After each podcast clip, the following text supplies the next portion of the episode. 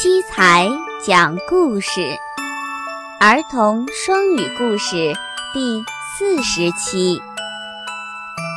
你会说多少英文？How much English can you speak?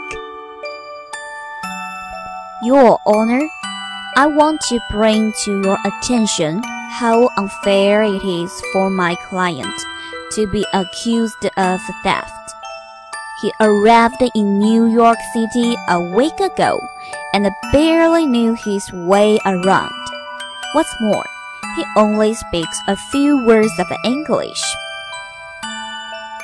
律师说道：“法官先生，我的当事人被指控偷窃，这是多么不公正啊！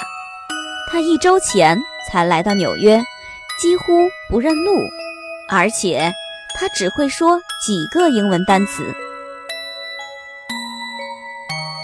The judge looked at the defendant and asked, "How much English can you speak?"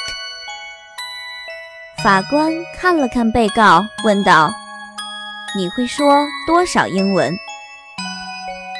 The defendant looked up and said, "Give me your wallet." 被告抬起头说。 把你的钱包给我。